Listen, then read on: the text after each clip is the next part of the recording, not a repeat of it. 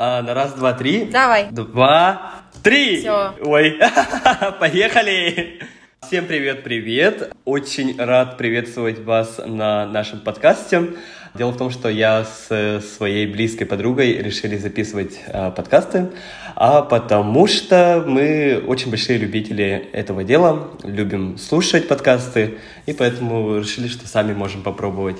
И э, решили, что главной темой наших подкастов будет то, что мы будем брать острые социальные проблемы и обсуждать и высказывать свою точку зрения. Будет как диалог. Просто запись наших разговоров, потому что мы все равно, все равно об этом разговариваем, когда созваниваемся. И Мы просто решили, почему бы это не записывать. И очень важная вещь, мы не претендуем на экспертность, поэтому ну, это просто наше мнение, мнение двух друзей. Ой, я тебя не представил. Моя соведущая, это моя близкая подруга, это Юля Бакирова. Привет, скажи. Всем привет, сказала. И вот, итак, первая тема – это аборт.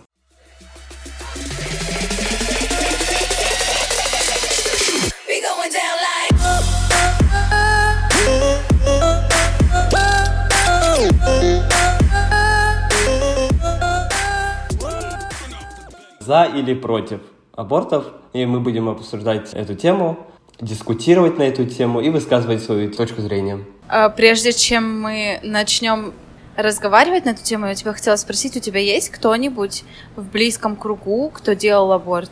Или, может быть, твоя мама, или сестра, или твоя подруга какая-нибудь? Ты хотя бы раз встречался с кем-нибудь? Да, у меня есть одна подруга, которая делала аборт, но мы особо не углублялись. В каком возрасте? 25 лет, да. Понятно. Просто у меня, прикинь, у меня вообще никого нет. Вообще ни одного человека в окружении, кто бы делал. Не знаю, так получилось. А, хотя нет, вру. Есть одна, но я не буду называть ее имя. Я просто не уверена, что она да- даст согласие на то, чтобы мы это говорили. Так, ну чё? Все, мы думаем, что вам будет очень интересно. Начинаем. Аборт. Ну давай, наверное, я скажу пару слов просто о том, что такое аборт, и ты немножко подхватишь меня, хорошо? Вот, ну, аборт – это искусственное прерывание беременности, насколько вы все знаете. Оно происходит э, двумя способами. Иногда оно может быть с хирургическим способом проведено, иногда медикаментозным. Просто все зависит от срока. Насколько я знаю, на маленьких сроках проводят медикаментозное прерывание, то есть просто женщина выпивает какую-то таблетку или какой-то эликсир, блядь, против беременности, и все, и она теряет беременность. Либо хирургическим вмешательством, насколько я знаю, это когда плод полностью выскабливают из матки. Звучит, конечно, жутковато, но, насколько я знаю, ничего страшного в этом нет, тебе просто делают наркоз и все. Вот. Э, В большинстве цивилизованных стран аборты разрешены, но знаешь, кстати, Ваня, я начала серчить, когда и смотреть, где аборты запрещены, и я просто офигела, что... Филиппины! Не, ну Филиппины, блин, ладно, это все-таки Азия вонючая, да? Ну, ну, в смысле, не вонючая, но это все-таки Азия считается не таким прям цивилизованным миром, да? Но ты, блядь, знаешь, что в- практически в большинстве штатов запрещен аборт. А есть некоторые, ну, как запрещен, просто на... ты знаешь, что, оказывается, вот эти запреты на аборты, они тоже бывают разные. То есть, например, на Филиппинах запрещен полностью аборт, даже если а, это угрожает здоровью женщины. Прикинь? Вот. А есть э, Да, я знаю. да, а есть места, где аборт разрешен, например, э, если женщина была изнасилована, или если э, она находится в ну, при- э, как бы причастна к незащищенным слоям населения, ну, какая-нибудь там бомжиха, я не знаю.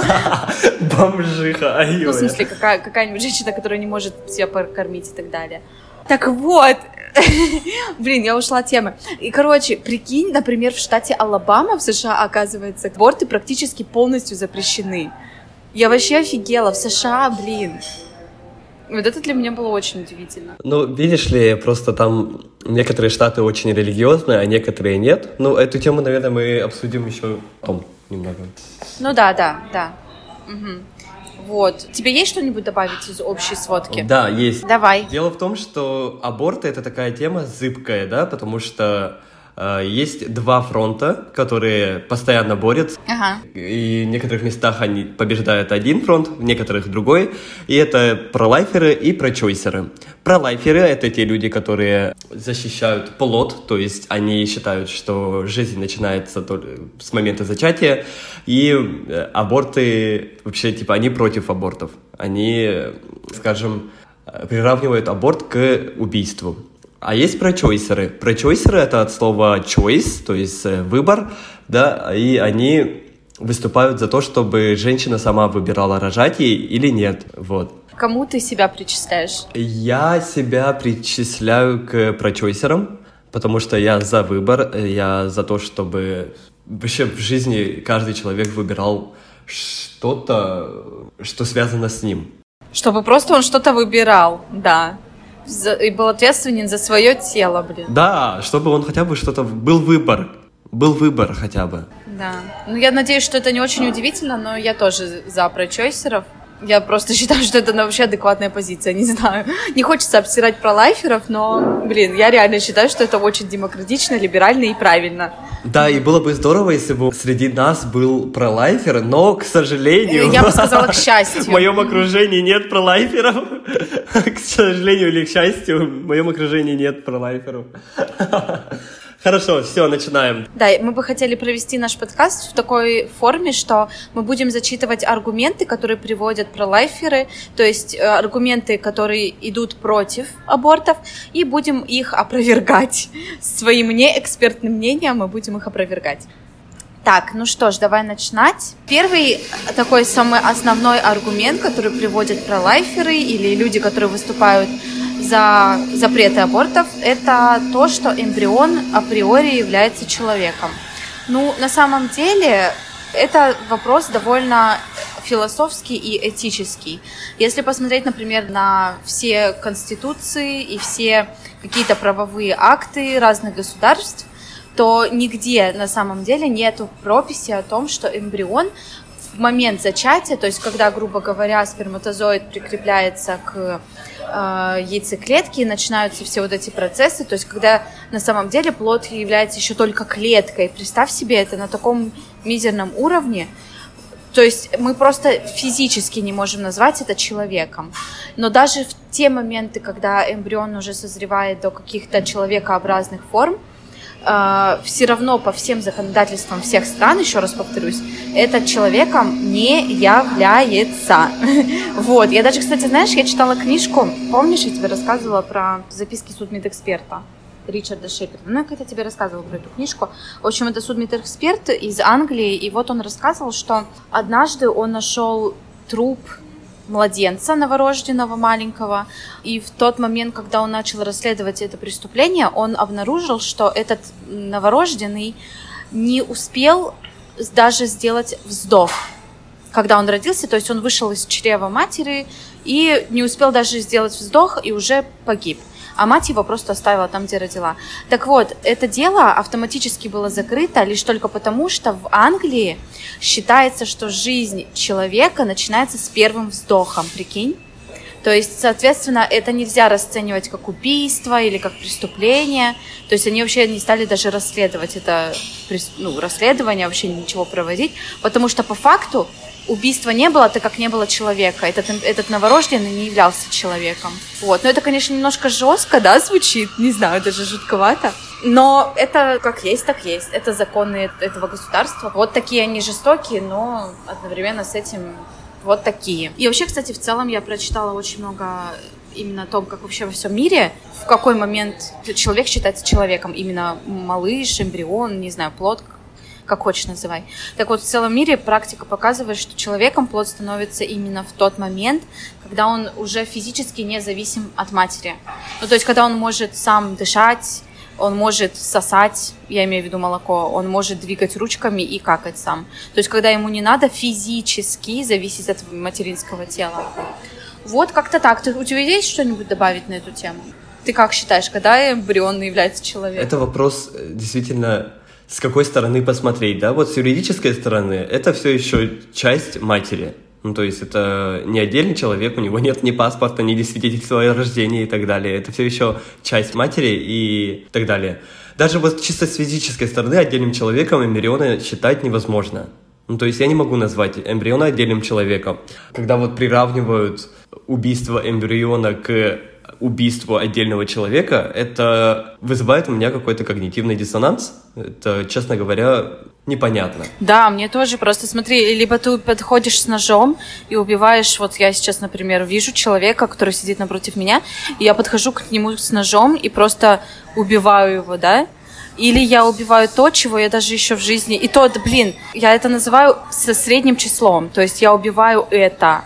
Ну, потому что, да, это звучит, конечно, жестковато, но все-таки это еще не родившийся ребенок. Ну ладно, в общем, в общем, вот, вот у меня вот такая вот позиция. Это даже не ребенок, в том-то и дело, ребенок это уже вышедший из организма матери, да? Да. Это плод, это эмбрион, который все еще является частью матери. Ну, то есть все еще под, так скажем, под патронатом матери. Да. И он в физической зависимости от нее.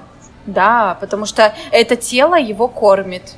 Потому что у него с помощью пуповины Да. проведен... Высасывает все ресурсы. Ну, не все ресурсы, не будь гру- таким. Ты прям делаешь из плода дьявола. Ладно, шучу. Демон какой-то. Да, да, да. Хорошо, второй аргумент, который приводят про лайферы, это физические страдания плода. Сразу скажу, нет, это не доказано, потому что никто не может, ну, ни- никто не может спросить, э, страдает ли плод при аборте, да? Но, скорее всего, какая-то нервная система э, начинает сформировываться и так далее, и, возможно, эмбрион чувствует боль, как таковую, да, но тем не менее это происходит, если это медикаментозное, то, скорее всего, плод умирает постепенно и даже не слишком страдая, да, а если вот аборт, то это быстро, хирургический аборт, то это быстро. И был даже скандал с одним американским профессором, который снял э, на видео УЗИ процесса хирургического аборта. Кстати, да, я слышала про это видео, но только я, слава богу, его не видела. Да. А, Я тоже не смотрел, но есть такое видео. Говорят, что где-то в просторах интернета тоже можно это найти. Потом прочойсеры исследовали это видео и решили, что вообще-то вот такие вот конвульсивные э, движения руки и ноги плода, это вообще не связано с абортом. А что, на этом видео эмбрион конвульсивно двигался? Э, Да, он, он пытается, знаешь, отодвинуть эту трубку, которую высасывают э, ногами, будто подпинается. Но на самом деле это не так. Это сказали, что при любом инвазивном вмешательстве в матку, да, там происходят уже какие-то определенные течения, и плод, он ни, ни за что не держится, поэтому он все-таки, у него есть воля движений, так скажем. Вот. И это не доказано. Ну, то есть это все еще не мог- люди не могут доказать, э, страдает ли плод при аборте. Поэтому это не тот аргумент, которым можно хорошенько так лавировать и можно усадить прочойсеров. Ну, просто, знаешь, э, мне просто вот, знаешь, еще интересно, ведь э, когда ты сопротивляешься, чувствуешь боль, у тебя должна быть на 100% уже сформированная нервная система полностью на всем теле. Я, если честно, не очень уверена... И психика, которая защищает. Да, я не очень уверена, что у эмбриона во время... Ну, ведь смотри, аборты ведь проводят не на последних сроках, не на девятом месяце, уж явно, когда ребенок практически сформирован. Аборты приводят там на третьем месяце максимум. Так вот, вот в это время как может он чувствовать боль, когда он вообще еще не сформирован, у него даже еще рук, ног нет? Ну, опять же, я могу быть не права, конечно, но... Я, я с тобой абсолютно согласен, потому что нервная система это такая сложная система, которая еще имеет привязку к вот спинному мозгу, к Конечно. головному мозгу, да. А как нервная система может чувствовать, э, ну, развиваться, если даже пока мозга нет? Вот такой вопрос еще. Ну, то есть это очень спорный момент, и ученые со всего мира, они все еще спорят. Знаешь, если честно, по мне, так вот мой аргумент, о котором я говорила, вот он спорный. А вот твой, твой аргумент, мне кажется ли тут все однозначно? Ну, типа, я вообще не верю, что э, может какая-то боль испытывать. Ну, хотя ладно, если уж ученые спорят, ну, может быть, правда, не знаю. Да, потому что я провел такое исследование, да, и, ну да, до сих пор ученые спорят об этом. Ну, то есть мы не- никак не можем знать, что происходит у плода в голове или что ощущает плод во время аборта. Поэтому это спорный момент, это не такой твердый аргумент, как считают другие люди. Не знаю, в моей голове все, блядь, понятно. Ну ладно, посмотрим, может быть, в будущем продвинемся. Ладно, третий, третий аргумент давай. Давай, следующий аргумент, который говорят про лайфера, о том, что каждый человек должен нести ответственность за сексуальный контакт. Ну, вернее, не каждый человек, а пара, которая занималась сексом, она должна нести ответственность. И, соответственно, почему невинный ребенок э, не родившийся должен нести ответственность за то, что вы не удосужились якобы предохраняться, да? Вообще очень странный аргумент, если честно, просто потому что, ну ничего, что нету стопроцентной гарантии ни при каком контрацептивном средстве, даже презервативах, вот даже на самой пачечке на презервативах пишут, что, ну, там, типа 99,9%, да, защиты, и то, по-моему, меньше, может, 98%. На таблетках тоже 95%. Свечи, которые женщинам вставляют, они тоже с очень маленькой... Ну как, в смысле с очень маленькой? Там нету... Нигде я не видела, чтобы было 100%. То есть, соответственно, нам что, не заниматься сексом теперь вообще? Потому что, а, ну существует же один процент, я же могу залететь. То есть, получается, сексом заниматься вообще нельзя, ни в при каких условиях. Можно заниматься только если ты планируешь... Если ты не готов к родительству. Да, только если ты планируешь беременность, ты можешь заниматься. В противном случае никак. Вообще ни при каких условиях. Получается так, что ли? Ну и что тогда? Мы давайте запремся в церквях и будем там сидеть, не заниматься. Ну, короче, если честно, очень странный вообще аргумент. Мне он вообще капец как не нравится. Моя э, позиция по поводу вот этого аргумента о том, что ответственность за сексуальный контакт должна быть, в том, что мне кажется, что лучше повысить ответственность до самого сексуального контакта, а не за сам контакт. Что я имею в виду? Я имею в виду, что лучше сосредоточиться на повышение ответственности до полового контакта. То есть, например, вести уроки полового воспитания в школах, давать доступ к дешевой контрацепции, выдавать, например, можно бесплатные средства вот этого, знаешь, экстренной контрацепции, которая выпивается типа в течение 72 часов после акта, да. Так вот, ее можно выдавать, например, бесплатно незащищенным слоям населения, в общем, разным женщинам, которые в этом нуждаются, грубо говоря. Ее вообще можно сделать бесплатной, потому что я не знаю, честно говоря, сколько она стоит в России. Я уже давно там не была, я помню, что в Китае она дорогая. Я помню, что в Китае эти таблетки стоили где-то 100 юаней, 80 юаней, где-то вот так вот. Но это практически 1000 рублей, если я правильно считаю по курсу. Вот. Это вообще нихуя, блядь, недоступно. Это не каждая женщина может себе позволить. Вот, в общем, мое мнение вот такое. Я хочу еще добавить, что ответственность за сексуальный контакт иногда бывает не только на женщине, да, но и на мужчине, который изнасиловал, допустим. Ну, то есть она и не соглашалась, и не раздвигала свои ноги. То есть он, она и не хотела даже вдруг этого секса, но ее просто заставили, и она забеременела, и как бы что делать тогда? Вот такой вопрос. Угу. Но тоже, знаешь, даже не только, вот ты говоришь, раздвигать ноги, но даже если она и хотела раздвигать ноги, это абсолютно лично ее тело. Даже если она если хотела, да, да, да, да, на самом-то да. деле. Да. И тем более вот э, контрацептивы, они э, не всегда помогают. Конечно, то, что ты привел пример, это ужасно, когда женщину насилуют, и она становится беременной. Это вообще страшно, конечно.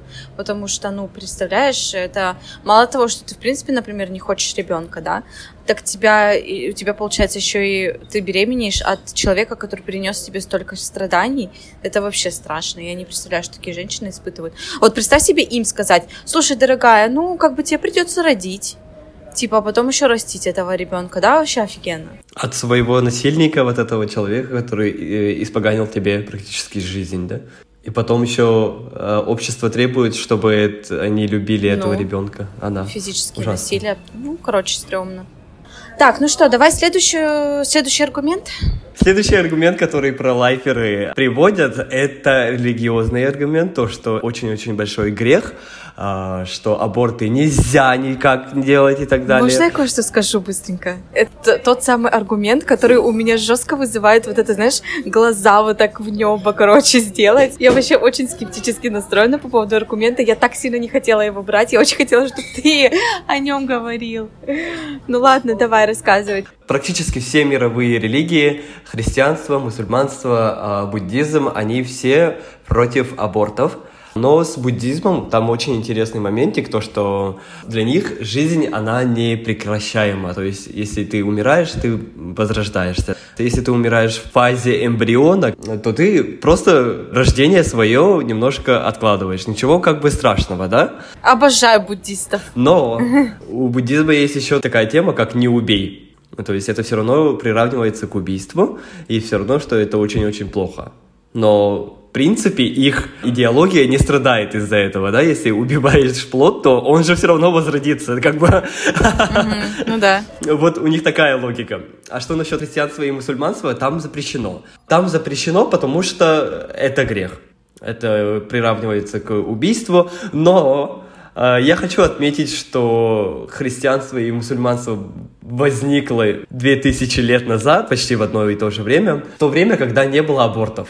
И откуда они взяли, что это грех, я не знаю. Как они это э, смогли определить, что это очень большой грех, непонятно. Не, подожди, я слышала, что женщины начали совершать аборты еще капец как давно. Они, ну, типа, делали это, знаешь, пытались отравиться, там, какой-нибудь мышь, ну, не мышьяк, чем там отравились в те времена.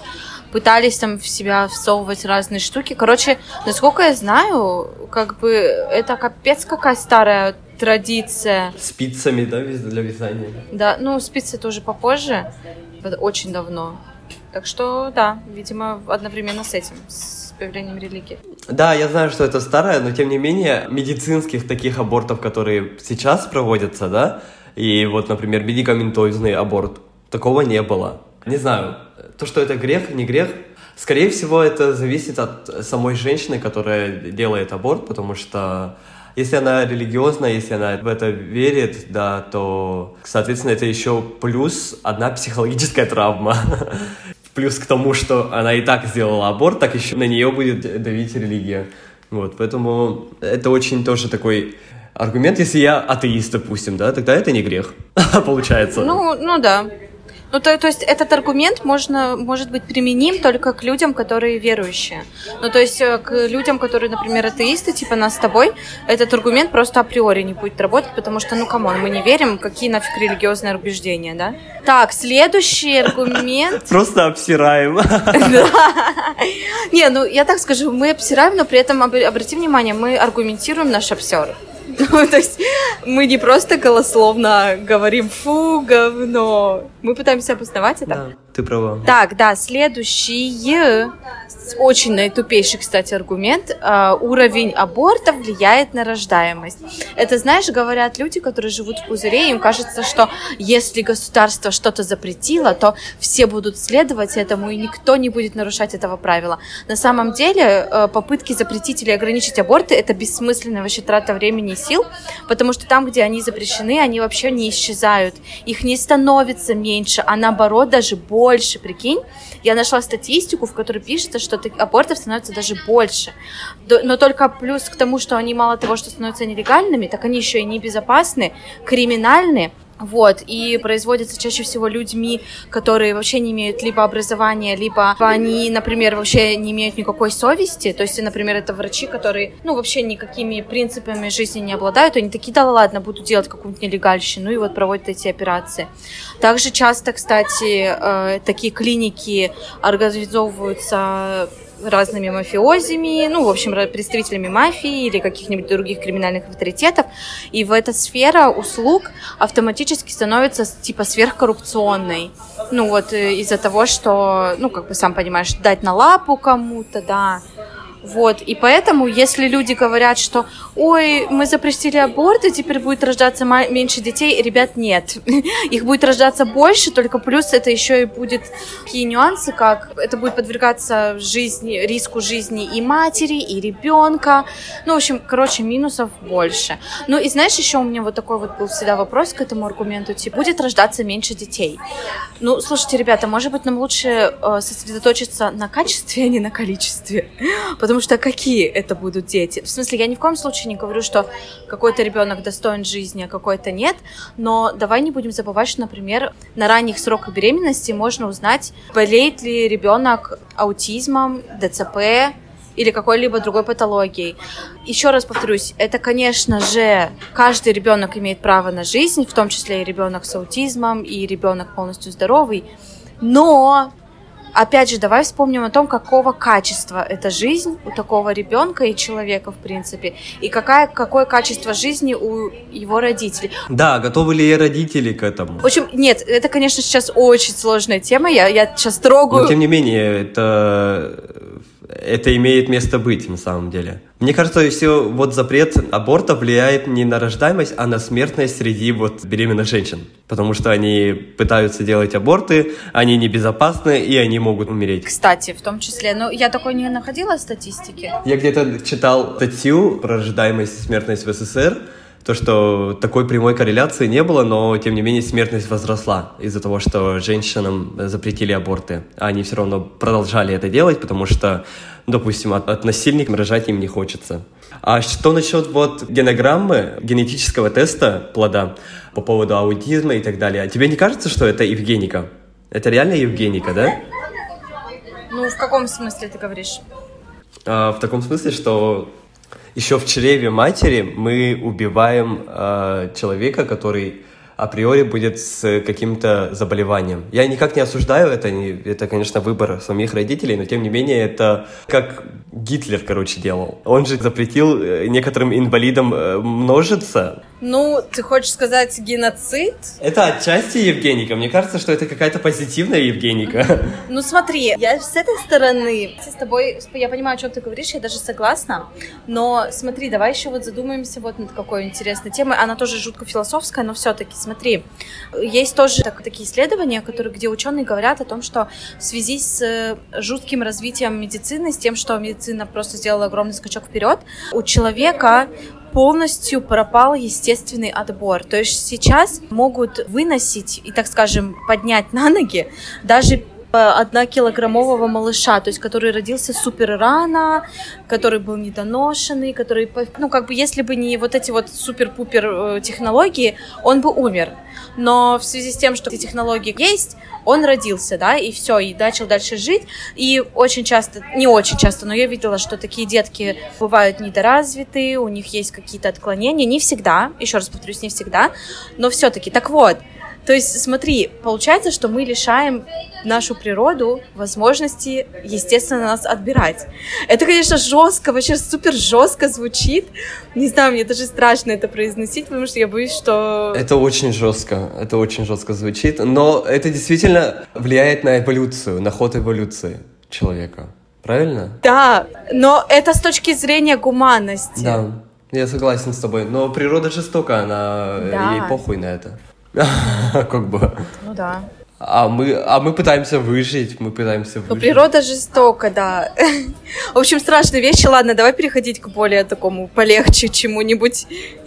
Логические последствия аборта для беременной женщины. Ну, это такой аргумент, который не аргумент вообще, потому что и с той, с этой стороны никто не отрицает то, что женщина не будет иметь никаких психологических последствий. Да, проработанная такая независимая сильная женщина, которая вообще была против, она будет... Угу. Не, смотри, они имеют в виду, что это настолько психологический удар для женщины, что она это настолько травмирует женщину психологически, аборт имеется в виду, что лучше не делать аборт. Вот что они имеют в виду под этим аргументом. А, я склонен полагать, что это зависит от индивидуальности женщины, от того, как у нее построена психика и что она может выдержать. Если она, допустим, приняла такое решение и сделала, и потом не жалеет, то почему бы и не сделать? А если под каким-то давлением она сделала, допустим, не она сама приняла это решение, да, а, допустим, ее родители настояли на этом, или ее мужчина, партнер. О, есть, в таких случаях это называется репродуктивное насилие, когда женщину принуждают к аборту. Да, это репродуктивное насилие. Вот у Абьюз. него как раз-таки очень большие последствия, такие как э, постабортный э, синдром, ПТСР тоже. Ага. Ну, это как посттравматическое расстройство. Сопровождается депрессиями, перепадами настро- настроения, апатией и так далее. Но опять же, мне кажется, что при должной терапии, при том, что эта женщина сама будет себя спасать, мне кажется, этого можно избежать, этих таких сильных последствий. Ну, конечно. Ну, это только мое мнение. Я не был беременной женщиной, которая сделала аборт, поэтому я не могу сказать никак, э, что они чувствуют в этот момент. Но, тем не менее, это И действительно... ты навряд ли будешь такой Да, женщиной. если, если даже, допустим, она приняла это решение э, рационально, да, не под ничьим давлением и так далее, тем не менее, это все равно возымеет какие-то последствия. Но мне кажется, что если эта женщина пойдет к терапии, то все обойдется. И она сможет дальше жить, потому что женщина не инкубатор, она не обязана даже никому рожать детей. Вот. Хотя она может это делать. То есть, опять же, мы возвращаемся к тому, что выбор. У каждой женщины должен быть выбор, становиться ей матерью или нет, носить ли плод в ней самой, да, или нет. Вот. Мгм. Я еще, кстати, знаешь, как- о чем хотела тебя спросить? Как ты считаешь, вопрос аборта должен решаться только женщиной, потому что это ее тело, и она ответственна за свое тело, и никто больше, даже ее партнер, ее мама, никто больше не ответственен? Или такое решение должно приниматься в паре супругов, или просто в паре, или вместе с партнером? Ну, я имею в виду, как ты думаешь, за женщиной должно быть последнее слово, или последнее слово должно быть за обоими партнерами? А, Я думаю, что если она с партнером, да, решает это, то есть не в одностороннем порядке, когда партнер даже не знает об этом. Вот. А, Я имею в виду, когда они вдвоем подумали такие, сели, поговорили и решили, то мне кажется, что последним должно быть слово женщина, потому что ей это носить, ее это ресурсы, ее энергия, ее силы, витамины, минералы и так далее. Поэтому я думаю, что мужчина может сказать свое мнение, но последнее слово должно остаться за женщиной. Ну, я почему-то так полагаю. Я с тобой полностью согласна. Хотя семя мужчины тоже там есть, да? Ну, то есть его вклад тоже. Ну, давай так скажем. Естественно, в здоровых отношениях этот вопрос, мне кажется, даже не будет стоять. То есть, за кем будет последнее слово. Я думаю, в здоровых, нормальных отношениях все и так нормально знают, чего они хотят, какое у них будет будущее. Люди могут просто сесть друг с дружком и поговорить, да? Но если мы возьмем И какую-нибудь... там идет планирование беременности. Конечно, да, да, да. Вот, но если мы говорим про какую-нибудь экстраординарную ситуацию, когда, например, мужчина категорически против аборта, а женщина категорически против рождения ребенка, вот тут уже я считаю, что за женщиной должно быть последнее слово сто процентов. Ну, потому что, извините, в том же самом случае, когда женщина, наоборот, говорит, что я хочу иметь ребенка и хочу рожать, а мужчина настаивает на аборте, ну, я считаю, здесь женщина просто должна понимать, какие риски она может нести, что этот мужчина может вполне оставить ее одну, если он категорически против ребенка, да, но в таком случае это уже ответственность самой женщины, я считаю. Вот так. И еще я хотел сказать, э, что в современном мире рождение ребенка это не только тупо рождение, да, но еще это ответственность, обязательства, э, и к этому нужно быть готовым. То есть психологически, финансово, а морально, как еще? Морально, психологически, финансово. Я все сказал? Морально, орально. Шучу. Но, кстати, орально тоже надо быть готовым, потому что с ребенком нужно говорить. Разговаривать, да. Очень много говорить и очень много чего ему объяснять. Поэтому орально, ребята, тоже будьте готовы. Это ребенок. Ну, давай не отклоняться от темы. Ага. Вот, ну давай на этом закончим. Все-таки мы попытались хотя бы чуть-чуть разобраться. Мы не эксперты, опять же. А, И надеюсь, что мы пролили хотя бы капельку, лучинку света на эту темную, темную, непонятную, хрупкую тему. Все, спасибо, что были с нами. Пока-пока. Люблю, целую вас. Очень благодарим вас за прослушивание. Пока-пока. Все, раз, два, три, стоп.